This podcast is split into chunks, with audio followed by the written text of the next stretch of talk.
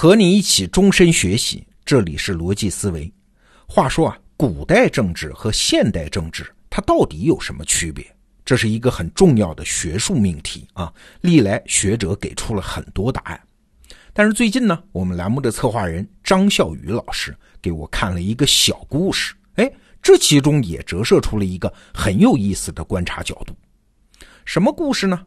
话说明代啊，有一个人叫沈榜，他一辈子官当的不大啊，基本上都是县令这一级别的官员。但是啊，他在历史上有一个很有趣的贡献，就是留下了一本书，叫《宛署杂记》，一共二十卷，是他万历年间当宛平县的知县时候写的，其实就是他个人的博客了，记载了各种鸡毛蒜皮的小事儿。但是在我们后代人看来，这可都是当时社会、政治、经济、地理、风俗民情的宝贵资料啊。那为什么叫《宛署杂记》呢？哎，就是他个人在宛平县的知县官署里面杂乱记下来的嘛，所以叫《宛署杂记》。那这部书之所以重要啊，是因为宛平县那可不是一般的县啊，是属于顺天府，就是北京啊天子脚下。宛平县呢，管的就是今天北京城西南部这一片。那著名的卢沟桥七七事变就发生在这儿。《宛署杂记》这本书当中啊，写了很多当时的财政事务。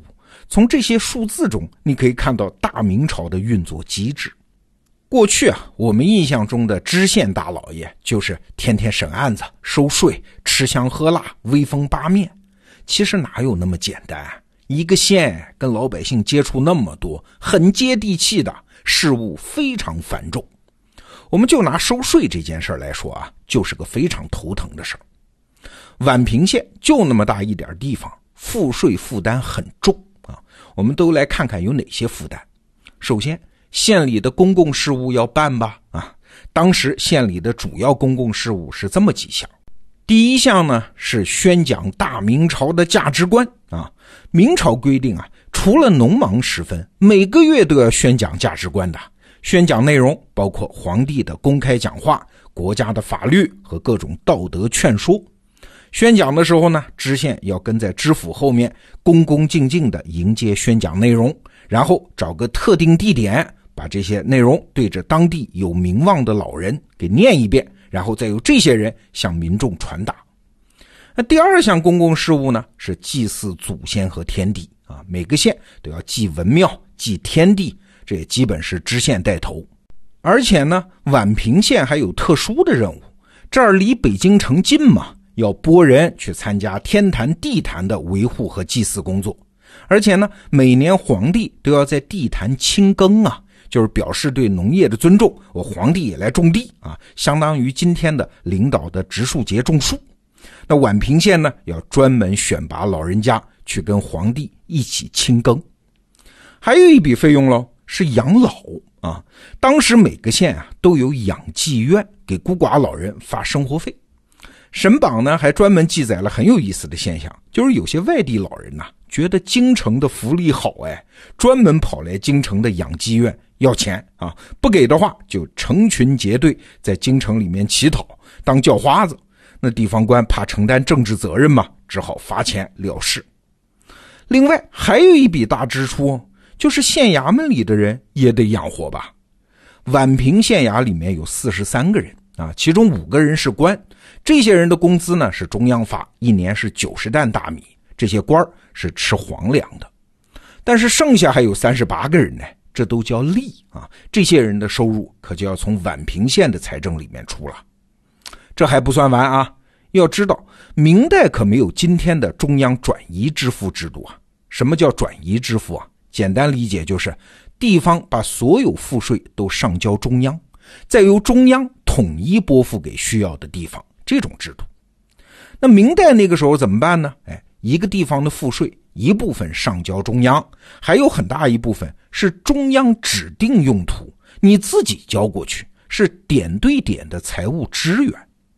就拿宛平县来说，除了交皇粮国税之外，它还有点对点的支援很多地方啊。比如说，当时啊，科举考试中的殿试用的一些物资，就是宛平县来负担。还有一部分皇帝宫里面的开支，什么换衣坊啊、蓝靛厂啊、光禄寺啊，宛平县负担；还有京郊军队的马粮，也是宛平县来负担。所以你看，这沈榜这个县官当的不容易啊！别说什么审案子之类的事儿啊，光是安排财政负担就很重。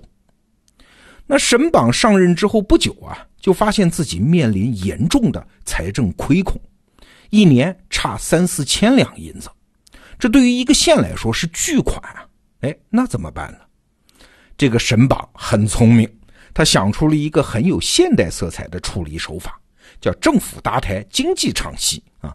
他联合旁边的大兴县修了一条商业街，把这条街上的房子出租给商户收税，哈，这一项呢，给当地的财政带来的收入是每年一万两银子。你看，亏空是三四千两，这收了一万两，不仅补足了亏空，还有盈余啊。但是好景不长，万历十年天下大旱。那根据当事人信奉的那种叫天人感应的理论，这说明啥？说明皇帝的德行差，出了问题了，怎么办？哎，皇帝要下个罪己诏吗？需要改革吗？需要实施仁政吗？那实施仁政就得免税呀！哎，皇帝一纸诏书下来，你们原来收商铺的那些税啊，不能收了。这沈榜好不容易搞到手的这每年一万两银子就要飞了呀！皇帝说免税很容易，但是县里财政拉下了亏空怎么办呢？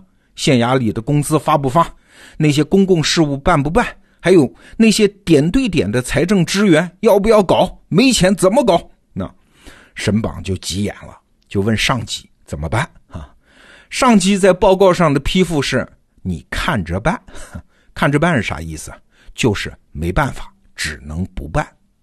你看这件事啊，就折射了古代政治和现代政治的区别。所谓政治啊，就是要解决大范围内人和人之间的关系问题。古代政治呢，它没有那么多技术手段可以用。所以在古代政治中，用价值观来整合大范围的人的行为是非常重要的。有了这些价值观，政体的运行才能更润滑、更顺畅，成本才更低呀。明白了这一点，你才知道为什么咱们中国古代那么强调儒家思想。比如说忠君爱国，这就是极大降低了政权压制反抗的成本。再比如说万般皆下品，唯有读书高这种思想。那社会才能产生那么大的政治精英集团嘛？西方也一样啊，越是古代的政治，就越强调什么观念呐、宗教啊这些东西的作用，用思想和价值观来管理庞大的政治共同体，在古代都是有效率的，都是成功的。我们回到前面讲的神榜的那个例子，万历皇帝和他的官僚系统难道不知道吗？一免税，下面的基层官员会作难。当然知道，但是那不重要，重要的是要向天下展示皇恩浩荡嘛。价值观思想比一万两银子重要的多！你看，这就是现代政治和古代政治的一个核心区别。古代政治是建立在价值观上，所以经常在实物问题上就显得很不理性；而现代政治呢，拥有太多的工具和手段，所以它更是一种理性的政治。现代政府要承担公共责任，花多少钱，收多少税，怎么花，谁来花，谁来监督，怎么改进，这都是有一整套程序的。这程序的背后是庞大的理性的官僚机构。说到这儿啊，你有没有一个感觉啊？古代政治更像是一个宗教团体，是靠观念来整合人的；而现代政治呢，更像是一个公司，是用理性计算来整合人的。这就也从某个角度顺便解释了为什么现代政治的发源地是欧洲。